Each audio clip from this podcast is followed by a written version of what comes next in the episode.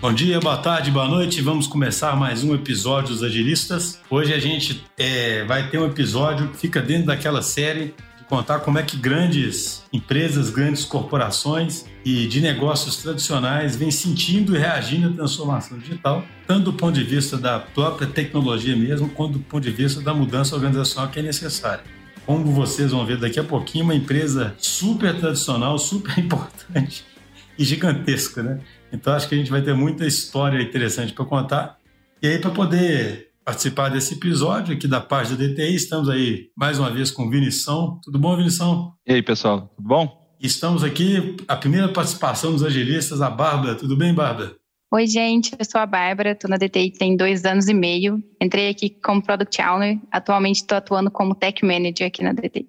Isso aí. Estamos aqui agora, vou, vou apresentar o convidado. Ele é o Odécio, claro, Odécio. Por favor, se presente e, se quiser, já pode ir emendando, contando a história da Iara, para o público entender e conhecer. Prazer te receber aqui, viu?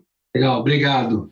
Bom, eu sou um assíduo ouvinte de vocês, sempre tive vontade de fazer né, o bom dia, boa tarde, boa noite, né? Então, serve para todo mundo aí, bom dia, boa tarde, boa noite. Prazer estar aqui, meu nome é Odécio Claro, trabalho com tecnologia há um bom tempo. Descobri recentemente que eu faço parte dos 50 Plus, do grupo de diversidade, né? Então, já tem bastante história para contar aí para vocês. Eu sou responsável por tecnologia, o que a gente chama de TI e digital aqui na Iara, responsável na parte de Américas, então, desde uh, lá do Canadá até Argentina, nós temos plantas em Norte América, Latina América e Brasil, sendo que Brasil é o nosso principal país dentro da empresa. Então, vou contar um pouquinho para vocês já o que, é a Yara. A Yara é uma empresa norueguesa e Yara é, quer dizer boa colheita. Né? Então, nós somos uma empresa no mundo do agronegócio, somos produtores de soluções nutricionais para as plantas, famoso fertilizante, o adubo, os que gostam do, da nomenclatura um pouquinho mais antiga, a gente vai vai evoluindo, vai mudando o nome, mas no final é sempre o produto que a gente precisa.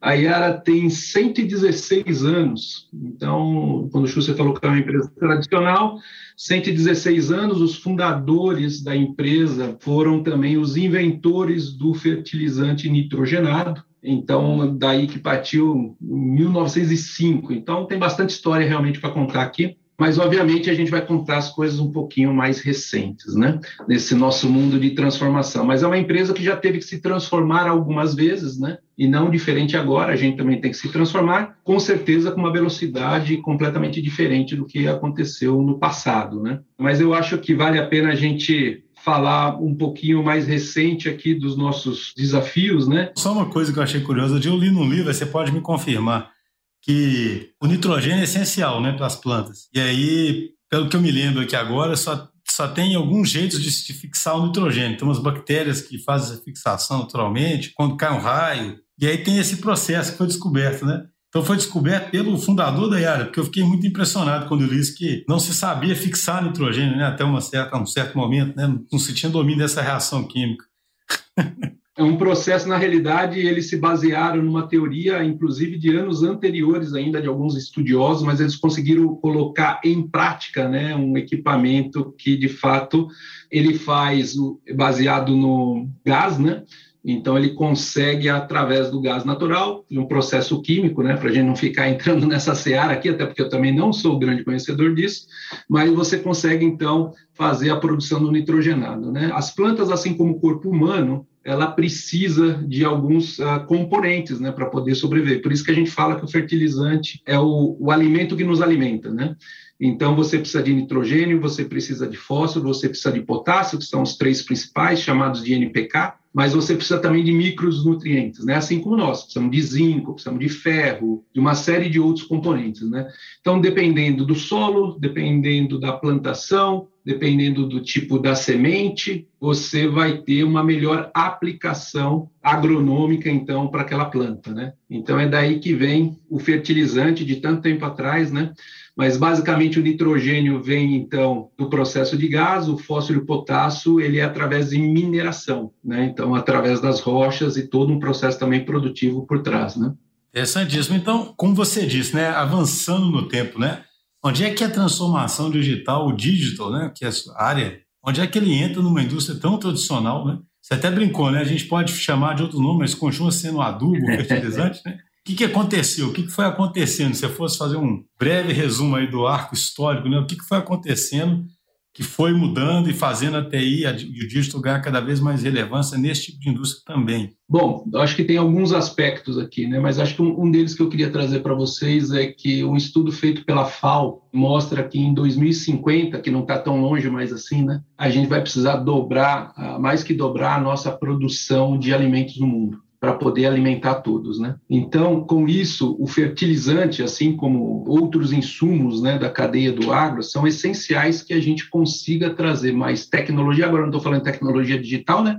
Obviamente que ela vai ajudar, mas que você traga a tecnologia para o campo. Né? Então, aí você tem desde de semente, preparação do solo, como eu disse, né? É, a proteção também contra pragas, maquinários. Então, é um conjunto, na realidade, de tecnologia que você precisa aplicar para trazer maior produtividade, porque senão nós não vamos ter alimentos para produzir. E aí vem, obviamente, vem um conjunto agora de mudanças onde a digitalização tem que nos ajudar a acelerar esse processo e a gente poder, podemos, então, ser mais produtivos, usando, de preferência, menos espaço para a agricultura, poluindo menos. Né? Então, a agricultura é hoje responsável por uma porção significativa de CO2 no ambiente, no processo produtivo. Né? Então, você tem que pensar que a agricultura também utiliza muita água e água é escasso no mundo. Então, essa combinação de você ter que conseguir ter uma maior produtividade usando menos terra possível, menos espaço. Né? espaço não desperdiçando água, entendendo como o clima se comporta e emitindo menos CO2, é essa combinação que está fazendo com que a Iara, por exemplo, entre num processo de digitalização e de transformação. Então, antes a gente vendia adubo, agora a gente está em busca de vendas de soluções nutricionais e que busquem a neutralidade de CO2. E o que, que tem de relevante? Então, vamos lá, de relevante na digitalização, ele vai desde realmente do processo produtivo, onde a gente, esse não tem problema, já posso falar, a gente é uma empresa que tem ações na Bolsa, né, mas ela já está em vigência, a gente fechou acordos com algumas empresas, a princípio na Europa, onde a gente está buscando o que a gente chama de clean amônia, amônia é o processo produtivo que chega no nitrogênio para a gente, né, no nitrogenado, onde a gente está buscando a produção da amônia não mais de fontes fósseis, que vem do gás natural, mas sim através de fonte eólica ou marítima, né? Então a gente já fechou, por exemplo, um contrato com uma empresa dinamarquesa, né, que é a maior, uma das maiores produtoras hoje de energia renováveis na Europa, para fazer uma conexão em uma das maiores plantas que existem na Noruega, onde a gente vai fazer essa transformação da base. Onde que entra a digitalização? Aí entra em tudo, em todo o processo, né? Então, no Windows 4.0 tem muita coisa acontecendo, então a gente tem uma vertente que a gente chama de Digital Production, que é uma área que está buscando tudo que a gente pode tirar de benefício, então, desse novo mundo digital na produção, em tudo que é processo produtivo. A gente tem uma joint venture que está trabalhando em um navio totalmente autônomo, com zero emissão também de CO2, para poder fazer o transporte de fertilizante, novamente, a princípio, ainda lá na Europa, né? mas então esse projeto dando certo, é, de fato, ele vai trazer uma série de benefícios. Então, o olhar, ele está não simplesmente por digitalizar, mas em tudo aquilo que a gente pode fazer para que a gente tenha um ambiente sustentável, uma produção mais eficiente, de tal forma que esse benefício chegue ao consumidor final. Então, eu falei que a gente tem digitalização na produção, a gente tem digitalização, dei um exemplo da digitalização na logística, a gente transporta muito fertilizante, é, é, é um material muito volumoso. Por exemplo, aqui no Brasil, a gente importa 70% de tudo que a gente consome. Então, a Yara hoje trabalha com 12 portos diferentes. A gente tem pelo menos um navio atracado por dia durante o ano todo, só para a Yara. Então, é um volume muito grande. Então, você imagina o quanto que você tem de CO2 sendo emitido, seja marítimo, nos caminhões que transportam fertilizante, infelizmente, na malha logística nossa, que é quase toda rodoviária, então, tudo isso está no nosso olhar crítico hoje, da onde que a gente pode trazer um processo mais eficiente. Da produção, pensando na logística, e agora eu vou na outra parte que a gente tem investido também bastante, que é no fazendeiro. E na cadeia, a gente chama de food chain, na cadeia da comida, né? Então, tem muita rastreabilidade acontecendo, blockchain entrando aí para entender. O consumidor está começando a entender ou querer entender como que o produto dele chega na casa dele, na, na boca dele. Né? Então, a gente chama do farm to fork. Né? Então, desde o fazendeiro até chegar na boca das pessoas bastante interessante, Odense, toda essa descrição que você colocou e até uma, uma diferença que eu notei aí em relação ao, talvez, assim, alguns cases que a gente já contou aqui no passado. Com certeza tem cases, assim, que valeria a pergunta que eu fazer aqui, mas a gente vê muito case de serviço, onde, tipo assim, a solução passa muito por fazer um app, muitos problemas B2C, onde você está falando da interação do consumidor final com as soluções que precisam ser geradas você falou aqui de uma, um espectro talvez mais sofisticado disso, assim, um espectro onde você tem inclusive uma, vamos dizer assim, um protagonismo talvez muito grande até de hardware, talvez mais até do que software, né? Aí a pergunta é assim, né? Como que fica isso para você? Assim, no, isso, isso é separado? Faz sentido pensar em squads, por exemplo, que tem outros tipos de competência envolvidos, né? Tem também o conhecimento de indústria, né? A gente já gravou com outras pessoas de indústria aqui também, mas como os exemplos que você deu aí, né, principalmente quando você fala de campo, né, assim, por exemplo, você precisa de ter essa questão do IoT presente, imagino que tem uma inteligência até de construção desse tipo de dispositivo, de inclusive de invenção de dispositivos novos. Como é que funciona isso? Fala um pouco para a gente aí, que eu acho que é um, é um cenário interessante aqui para os ouvintes. Bom, primeiro assim, bom, aqui os pontos todos que eu trouxe são, vamos dizer assim, a nossa visão, a nossa missão do que, que a gente, do que, que a gente busca, do que, que a gente almeja, né? Agora, nada disso que eu estou falando está tão simples assim, né? Parece que já está tudo muito pensado, muito planejado, né? Mas a gente tem um, um olhar, um norte, o, o qual a gente está percorrendo, que faz bastante sentido do ponto de vista de propósito da empresa, né? O propósito da empresa é alimentar o mundo de forma responsável, né, no planeta. Então, tem que olhar toda a escassez que tem em volta da gente. Agora é um tanto quanto difícil quando você começa a materializar, e aqui começa a entrar o processo de transformação que tanta gente gosta de falar, né?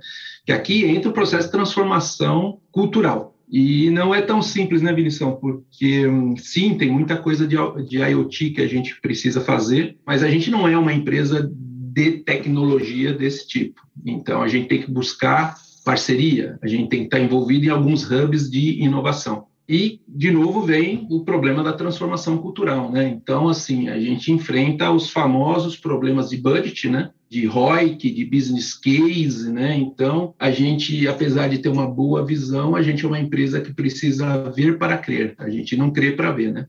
Então, antes de mais nada, eu preciso mostrar alguma coisa. E não é tão simples mostrar alguma coisa para uma empresa tão enraizada no conceito de uma empresa ainda tradicional de se fazer budget, né? Então, esse tópico aí, o Schuster deve lembrar, a gente já discutiu, eu e ele, algumas vezes aí sobre beyond the, the budget e tudo mais, né? Algumas perspectivas que a gente poderia ter. Mas, sim, a gente faz budget anual. Né? Então, é, é, muita coisa que nasce no meio do caminho, a gente tem muita dificuldade para mostrar que pode ser algo que a gente vai aprender, que não necessariamente é uma solução final, mas que a gente vai aprender. Mas como que a gente tem feito, então, Vinição, para encarar um pouco disso? Não vou falar para você que a gente já conseguiu testar tudo, mas algumas coisas que a gente tem feito. A gente tem é, quatro hubs que a gente chama de digitalização, uh, um no Vale do Silício, um em São Paulo, outro em Berlim e um em Singapura porque essa, esses locais, a gente está em 60 países, né? então a gente tem presença nesses locais, porém a gente tem um público muito diverso, a gente tem um tipo de negócio muito diverso. O Brasil é o quarto maior produtor do agro, então aqui a gente tem desde o pequeno fazendeiro ao grande produtor, mas o que é pequeno para nós aqui, quando a gente olha para o mercado da Tailândia, ele é enorme. Na Tailândia ou na África, o produtor é muito menor. Então, a gente tem o grupo, por exemplo, de Singapura, eles estão focados em desenvolver soluções realmente para os pequenos produtores. Enquanto a gente aqui no Brasil, Estados Unidos e na Europa, a gente está um pouco mais focado no que a gente chama de mercado profissional, é um mercado maior.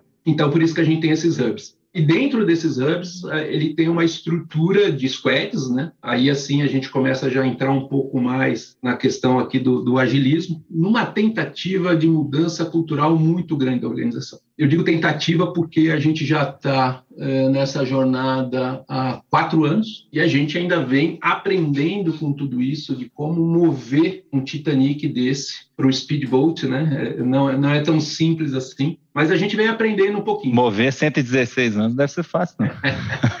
é, a gente tem algumas coisas que deram certo e tem outras que eu acho que, no mínimo, a gente está aprendendo que não deu muito certo. Mas o, principal que eu queria chamar a atenção para uma grande empresa que nem a nossa, assim, não dá para falar que a gente é startup quando o cara fala assim, não, vamos fazer aqui um, vamos montar o digital aqui, sei lá, você tem 25 milhões de dólares para fazer isso aqui acontecer não tem espírito de startup, né? Com tudo isso de budget, contrata cientista, contrata empresas grandes, né? Vamos contratar a McKinsey para fazer nosso plano, né? Nada contra, absolutamente, essas empresas são muito importantes, traz muito conhecimento, mas é uma empresa que já começou grande, então a gente não consegue ter aquele espírito do, do empresário, né? Então é, a gente está aprendendo bastante que isso é, é difícil. E a gente ficou muito tempo com o discurso que a gente queria empresariar, mas com bastante dinheiro, versus aquela escassez que faz com que você tenha atitudes e formas de trabalhar é, diferente. É, então, acho que a gente está aprendendo um pouquinho com isso. Né? Você tem que decidir o que você quer ser, não dá para você ficar no meio do caminho. Você achar que você é uma startup sem as condições de uma startup.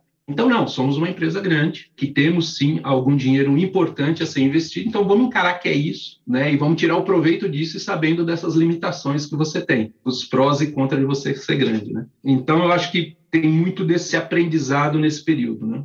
E a gente tem uma outra coisa, que é o que tira meu sono quase todo dia, né? E é a gente tem esse pessoal que está olhando muito mais o que está acontecendo aí para o nosso cliente final e como a gente pode trazer esse benefício, com um pensamento mais ágil, tentando se conectar cada vez mais nos hubs de inovação, então isso é, roda bem legal, e parece que essa é a parte sexy, né? E a gente tem um monte de outras coisas que estão acontecendo na organização que tão, são tão importantes quanto, que aparentemente não é tão sexy, e aí as pessoas têm um olhar diferente para aquilo e falam: ah, mas eu quero estar na parte sexy, né? eu não quero estar na outra parte. E todas são importantes. Né? Não tem uma ou outra menos importante. Então, hoje a gente está dividido em três, se eu puder falar, em três áreas de digitalização. A gente está com essa parte voltada para o nosso cliente final, que é o fazendeiro, o farmer. A gente tem uma parte voltada para o Windows 4.0, que é o Digital Production. E a gente tem o, o, o, a parte que a gente chama que é a digitalização do core onde a gente tem o RP, né? a gente é um forte usuário de SAP, forte usuário de CRM de Salesforce. Então, tá, como que eu digitalizo isso? Como que eu saio desse core que eu tenho hoje, que é tão importante quanto essas outras áreas? Como que eu faço isso se conectar? Então, acho que esse é o grande aprendizado que nós estamos hoje. Não tem uma resposta certa, mas tem uma nova forma que nós estamos procurando se organizar para que isso aconteça. Até uma pergunta de curiosidade, eu sei que já, o pessoal já ia acabar emendando, mas eu fiquei realmente curioso aqui. Eu acho que vai gerar valor para os ouvintes entender um pouco melhor. E eu também, a curiosidade também. No que você explicou nesse caminho aí, né, do Farm to Fork, me pareceu, né, que tem de fato toda uma cadeia, né? E aí você falou dessa parte, tipo assim, que tem a parte que o pessoal acha mais sexy, né, que é mais client facing, tem a parte talvez não tão sexy.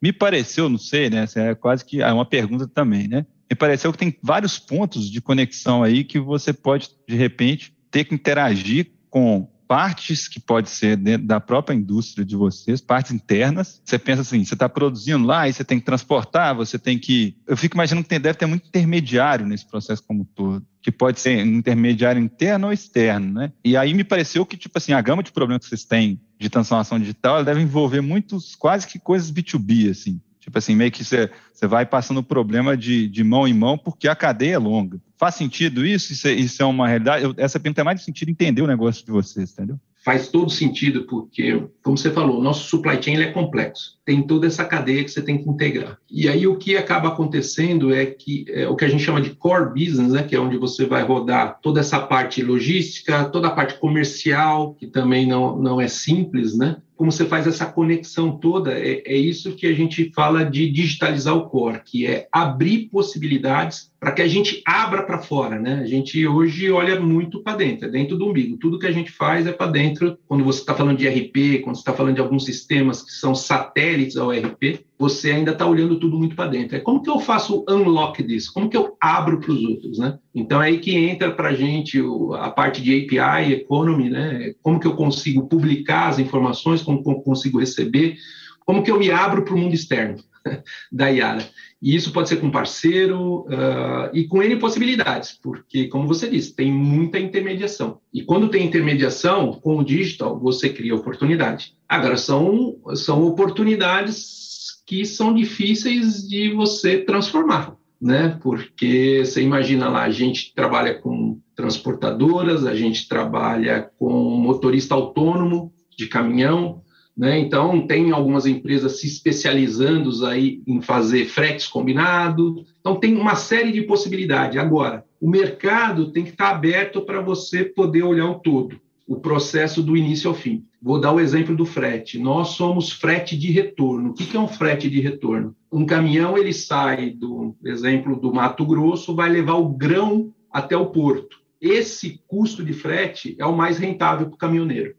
Só que para ele voltar para o Mato Grosso, ele não quer voltar de carga vazia. O que, que ele faz? Ele carrega o fertilizante no porto, que chegou no porto, porque a gente é importador, né? e vai levar para a nossa unidade lá perto do campo, que a gente precisa estar tá perto de onde as coisas acontecem. E aí você tem um frete de retorno. Agora, se eu olhar frete de retorno e frete de ida separado, né, as coisas não se casam. Imagina se eu consigo, então, montar uma visão onde isso está integrado, onde eu tenho uma combinação entre o frete de ida e de volta isso é só um dos exemplos e oportunidade que a gente tem quando você pode fazer um unlock do teu ambiente, mas obviamente você tem que ter outros parceiros, outras empresas que queiram fazer isso. Pode se transformar numa plataforma também, né? Que todo negócio hoje está se transformando numa plataforma. Eu queria colocar a Baba aí na conversa. Como é que você tem observado, Baba, da sua, né? A Baba cuida do relacionamento com a Yara, de algumas frentes. Como é que você tem observado essa transformação? O que, que você pode contar para a gente de qual seria um exemplo interessante né, de movimentações que a gente está fazendo junto com a Yara?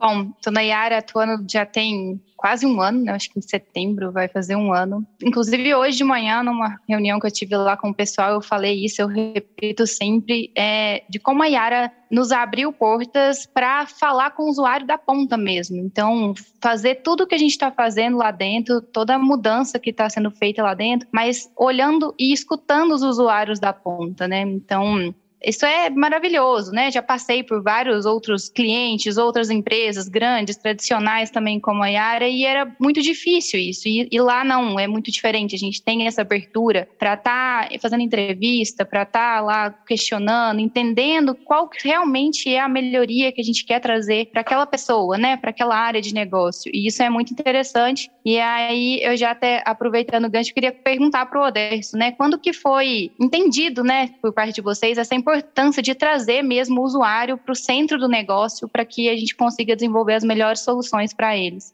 Sabe que essa é uma deficiência bem tradicional da TI, né? Da tecnologia da informação. Ela, a TI sempre teve essa deficiência de entender de fato qual é a demanda na, na ponta, né? E mesmo antes de a gente começar a praticar um pouco mais do, do agilismo, que é o que a gente vem tentando aprender para poder praticar, essa foi sempre a grande deficiência. A gente sempre buscou ter uma TI que é parceira do negócio e não aquela TI que é vista como um centro de custo, né? Aquela que só tem um custo por trás. Porque TI custa caro, não tem como não custar. Mas aí a mudança, o custar ou não custar caro, depende da visão de valor que você está entregando. E é isso que a gente não conseguia fazer, essa virada de chave de as pessoas nos ver como uh, alguém que entrega um valor, que está junto no negócio, e não que é um departamento de tecnologia que tem um custo alto. Uh, não é uma mudança simples de fazer, mas a gente começou a fazer isso na Yara há algum tempo. E eu acho que agora, quando a gente está se abrindo para a digitalização, eu acho que está ficando um pouquinho mais claro esse valor que, que a gente pode entregar, né? E o ponto que eu acho interessante, e a DTI tem nos ajudado aqui, é justamente em fazer o discovery, né? É justamente entender o que se quer porque né, várias vezes que a gente tinha alguma demanda e que a gente encarava aquela demanda já como algo certo e começava a fazer algum desenvolvimento. E depois de algum tempo a gente se frustrava, e aí sim a TI é cara se ela fizer dessa forma, porque ela não entregou o valor, porque você acaba desenvolvendo uma coisa que não necessariamente é aquilo que precisava. E os nossos é, clientes internos aí, eles têm alguma dor, mas não necessariamente eles sabem qual é a resposta para aquela dor. Né? Então, quando a gente faz o discover, é que aí de fato a gente vai dar uma, aquela mergulhada e vai entender melhor e vai poder fazer um design mais apurado e vai poder testar e vai poder trazer uma prototipação mais rápida. Aí as pessoas vão se engajando, você não perde atenção. Eu gosto de comparar aqui, a gente fez muitas aquisições aqui no Brasil e, e na Latinoamérica também. E quando você faz aquisições, não tem muito o que fazer aqui, a gente tem integrações de RP. E não tem integração de RP. Você pode usar técnicas ágeis para te ajudar, mas no final ele é waterfall. Então você, né? A gente usa Kanban, a gente usa uma série de coisas para nos ajudar na administração de como as coisas estão andando. Mas no final é um waterfall que você está fazendo, né? E são projetos, o último, a gente acabou de dar um go live agora, numa aquisição que a gente fez da Vale, em Cubatão, a gente levou 10 meses de projeto. Em 10 meses de projeto, eu perdi a atenção do assunto, eu perdi foco, as pessoas cansaram, foi feito remoto, então teve o estresse adicional de você estar tá fazendo um projeto dessa natureza remoto. Modesto, a gente fala assim de empresas tradicionais, mas a parte de serviço de RPs é muito tradicional, né? Fala... É bem tradicional. Tem, tem nome bonito, né? A gente dá uns nomes bonitos para métodos que a gente fala que é ágeis, né? Mas no fim, é, ele tem ele é um, um, monolítico lá que você tem um, realmente um sequenciamento para fazer, né? Então eu até aqui abro o desafio aqui para quem está fazendo de alguma forma diferente que possa me ajudar, porque eu estou doido que alguém me ajude, que eu possa aprender. A gente dentro do Lean, né? A gente aplica muito Lean Manufacturing, né? A gente dentro do Lean fala assim, copiar com orgulho. Então, se tem alguém que está fazendo alguma coisa que funciona, cara, eu tenho. A gente copia com muito orgulho. Então, se tiver algum ouvinte aí que tem uma boa solução para a gente fazer o RP de uma forma diferente, me avise. Vou ter o prazer enorme de ouvir e, e, e aprender alguma coisa. Mas eu estava contando outro dia com o meu pessoal, eu já fiz 17 implementações de SAP. Então, eu ainda, com 17, eu ainda não aprendi um jeito muito diferente de fazer. Então, se alguém tiver. Tô, Dá para escrever um livro. É, eu estou super disposto a aprender. Mas eu queria só fazer essa comparação. É necessário, tem que acontecer. Ao mesmo tempo, a gente começa a ver outras soluções que a gente tem desenvolvido que não precisa passar por todo esse processo. Que a forma é diferente, que o engajamento é diferente. E se você vai mostrando o resultado, o nível de engajamento ele sobe. E o nível de engajamento subindo, as ideias vêm melhor, né? o clima é melhor. Mesmo que você tenha algum teste que você esteja fazendo, que você vai ter que pivotar depois, as pessoas conseguem enxergar o valor. Agora, quando você está lá 10 meses, um ano fazendo um projeto, e você vai chegar lá no final de sete, oito meses de trabalho para ver que deu alguma coisa errada, é muito difícil, né? Então ele desanima o, a tropa. É, mas você comentou um negócio interessante, né? Só, ah, vocês não são uma startup, né? Não. Porque tem os recursos, né? Mas existe essa, essa questão do outro lado da moeda, né? Pelo fato de ter o recurso, aí às vezes se quer planejar demais, quer ter certeza demais e tem uma expectativa muito alta que impede a experimentação, né? Porque é como se a empresa julgasse que já não está mais na fase de experimentar, né? Porque afinal das contas eu não sou uma startup, entendeu? Como é que você faz para poder trazer experimentação para o jogo aonde ela é necessária? Ela tem que ser aos poucos, né? A gente tem que, tem que ter uma certa habilidade de gerir aí os, os stakeholders, é, de saber aonde dá para você ter esse teste e onde não dá. Então, o processo é uma mudança de fato cultural. A gente vem trabalhando numa mudança cultural dentro da organização há algum tempo. A gente usa do pressuposto que foram nossos fundadores que tiveram a curiosidade de criar o fertilizante nitrogenado lá atrás. Então, a gente fala assim, um dos nossos valores chama curiosity. Então, a gente usa disso como um dos valores da empresa para desafiar em, alguma coisa mais específica e que permite você fazer esse tipo de teste, né? Então, a gente tem conseguido andar bem em algumas áreas, é, mas tem que ser escolhido a dedo para que você possa mostrar o valor. E eu acho que a gente está muito mais aberto hoje para falar disso. A gente está muito mais aberto para entender que a gente erra e que aquilo que a gente errou vai trazer algum aprendizado e um novo valor do que a gente era no passado. E isso não vem da noite para o dia. Isso não vem porque é bonito falar, né, fail fast learning. Uh, uh, não é isso que vai trazer esses jargões bonitos que a gente tem aí, que vai trazer o resultado, né? É só quando você consegue colocar isso na prática que você vai vendo. Então, a gente vinha declarando há muito tempo algumas mudanças que a gente gostaria de fazer, só que elas só começam a acontecer quando você dá o, aquele famoso episódio, né, Schuster, o The First Fucking Step, né? Eu não sei se a ordem é essa, mas assim, é, porra, dá o primeiro passo, de fato, vamos, vamos fazer. E eu acho que é isso que moveu a gente há uns três anos atrás para cá, nessa jornada de começar a testar o novo. Pessoal, queria lembrar a todos que estão nos ouvindo que os episódios de Os Agilistas também estão disponíveis no YouTube. Lá você assiste esse e outros episódios, além de ter acesso ao conteúdo de nosso podcast de forma visual. Além de nos ouvir, agora você pode nos assistir. É só procurar Os Agilistas, se inscrever e ativar as notificações para receber nosso conteúdo em primeira mão. Vou conectar um pouco da pergunta do, do Schuster, da Bárbara e o que você acabou de falar, né? A Bárbara falou dessa questão de né, quando começou, aí o Schuster falou como é que faz, né? Aí você também deu alguns depoimentos aqui, tipo assim, meio que quase, no meu entendimento, foi quase como se fosse uma reflexão do tipo assim, pô, podemos fazer melhor, né? Mas um, tem um tipo de incentivo que ele é bem interessante, que é a competição. Quando ele vem, ele justifica tudo, né? Assim, por mais que tenha 116 anos, você, você começa a tomar um calor aí, você, começa, putz, eu eu tenho que me reinventar, né? Aí a pergunta é, né? Dado que me parece, né? Olhando meio à distância aqui, me parece que tem muita barreira de entrada nesse mercado de seus, né? Tipo assim, um conhecimento muito especializado, né? Alguns ativos que devem ser muito caros, tá patentes, coisas do tipo, né? Vocês acabam tendo, de fato, competição, tipo assim, que emula um pouquinho ali de varejo, assim, na ponta, ou, sabe? Eu não sei se ficou claro o sentido da pergunta, o sentido da pergunta, assim, dá para o, né, o cliente acabar gerando uma pressão por ter opções? Não é que nem o varejo não tem aquele nível de competição que você vê no varejo, mas tem um nível de competição especializado importante. E eu acho que o nosso maior desafio ainda está em mostrar para o nosso cliente qual é o valor que a gente quer trazer agregado. Porque comparar produto por produto, tem tecnologia embutida no nosso produto? Tem. É, só que isso é copiável.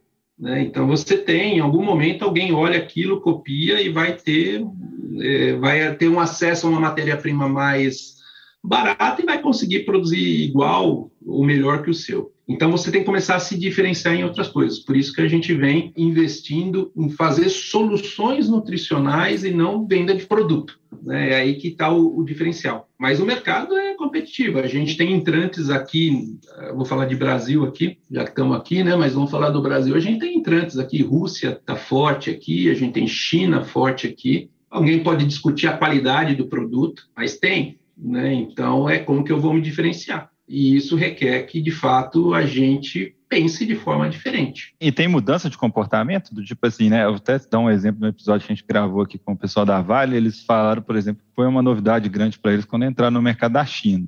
Uhum. Então, assim, o comportamento da China era, assim, claro que, igual você falou, não dá para falar que é varejo, mas, assim, caras faziam pedidos, assim, no chat com um nível de granularidade extremamente menor do que eles estavam acostumados, né?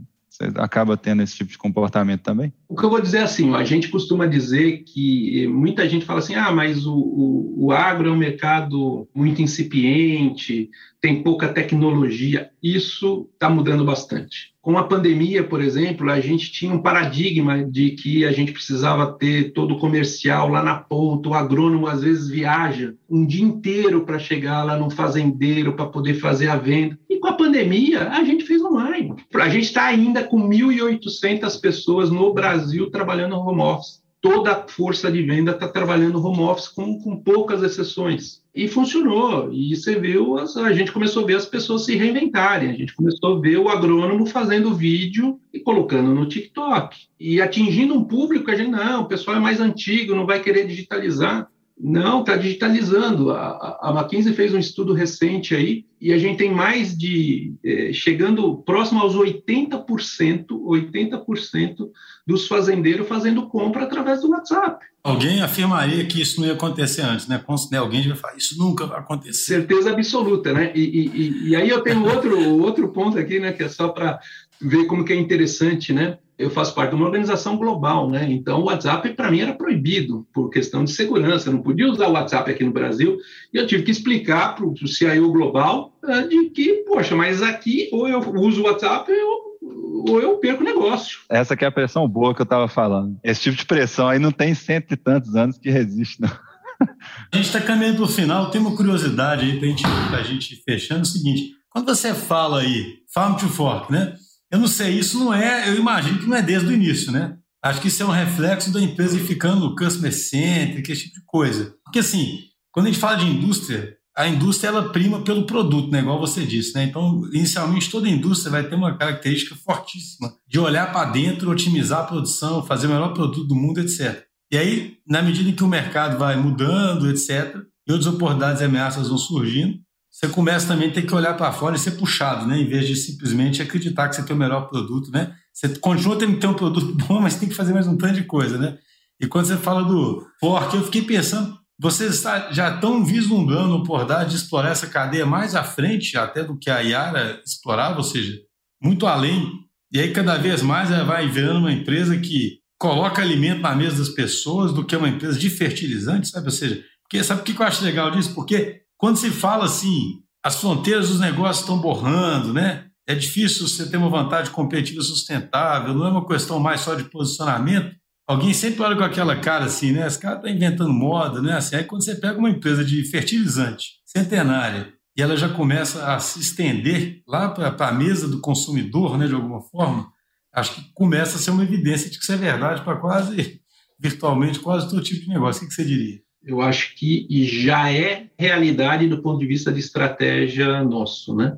A gente tem dois grandes drivers estratégicos. A gente tem excelência operacional, que é justamente esse olhar que você falou, Schuster, não adianta eu, eu olhar para fora da Iara e querer ser eficiente se para dentro eu não sou eficiente. Então, é, é quase que um, um pré-requisito à excelência operacional. Então, a gente tem uma linha estratégia de acelerar a excelência operacional. E aí entra dois componentes, vou falar culturais bem importantes, tá? Que a gente tem utilizado. É a parte do Lean Manufacturing, em tudo que a gente tem. A gente tem muitas plantas, né? Só que no Brasil são 33. Então a gente tem um, um, trabalho muito forte de Lean. E o outro trabalho que a gente vem trazendo muito forte é o Mindset Ágil. Isso, eu estava hoje no, no, numa reunião de desenvolvimento da liderança que nós vamos lançar aqui para Américas, com o presidente, com a presidente América, que é uma mulher, e um dos itens que estão aqui para a gente ser treinado, a gente vai treinar mil líderes aqui na região de Américas, e um dos itens é mindset ágil, está na agenda corporativa. Então, finalmente, conseguimos emplacar na agenda corporativa a capacitação, que é um pé, né? é uma parte do processo, mas ela é importante para uma empresa desse porte, a gente poder falar disso e dizer que isso é um diferencial para que a gente atinja uma excelência operacional, eu, eu achei super relevante. Então, a gente está começando. Então, tem um drive estratégico que está focado nisso. E tem um outro drive estratégico que é alcançar os novos mercados, né? E, e com a preocupação que a gente está falando do clima, né? Então, uh, de, de buscar uma produção de green, né? Uma produção onde a gente usa aí recursos uh, não fósseis. A gente tem algumas outras coisas, não deu tempo da gente explorar. A gente tem coisa muito legal, né? Mas a gente tem um cliente na Suécia, a gente faz a gente aplica o fertilizante numa floresta. Lá na Suécia tem floresta que é privada, e a gente aplica o fertilizante de helicóptero para que essa floresta consiga se reproduzir mais rápido e mais, e é, é, eles vendem a crédito de carbono. Então é um business, não é? É business, né? Então assim, eu acho que tem N vertentes aqui que a empresa tem que saber explorar. Mas sem dúvida nenhuma, o outro que a gente está explorando é essa história do, do, do Farm to Fork dentro da cadeia do alimento, né? Então, fazendo parcerias com Nestlé, Unilever, com várias empresas aqui, PepsiCo que a gente tem. Então, é, tem bastante coisa boa para fazer aí. Bacana demais, Odessa. Eu agradeço muito, nós estamos chegando aqui ao final. Eu acho sempre interessante ver como que, assim, esse, acho que essa indústria de alimentação é fantástico, né? E é interessante como ela é relevante, né? Fica às vezes invisível, né, para todo mundo. Não sei quantas plantas, uma logística complicadíssima, né? É, questões do solo onde você está aplicando, etc. Mas isso tudo é fundamental para o alimento chegar na mesa e para continuar chegando, ainda com os desafios todos que você colocou, né?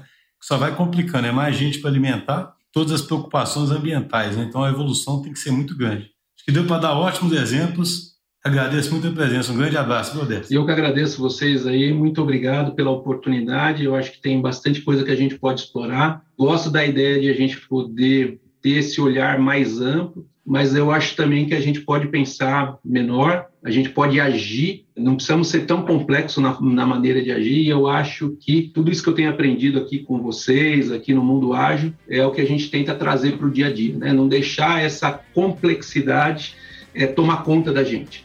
Então, é como que a gente traz isso para esses pequenos passos que nós vamos dando, mais para o norte, né? Eu não sei exatamente que rota que a gente vai usar, mas eu sei onde a gente quer chegar. Então, com isso, a gente vai construindo juntos. Isso aí, né? Não ficar imobilizado. O pessoal adora trabalhar com vocês, né, Bárbara? Muito. Todo mundo gosta muito de estar atuando lá na Yara. Isso aí, Bárbara e Vinição, muito obrigado também. Até a próxima, pessoal.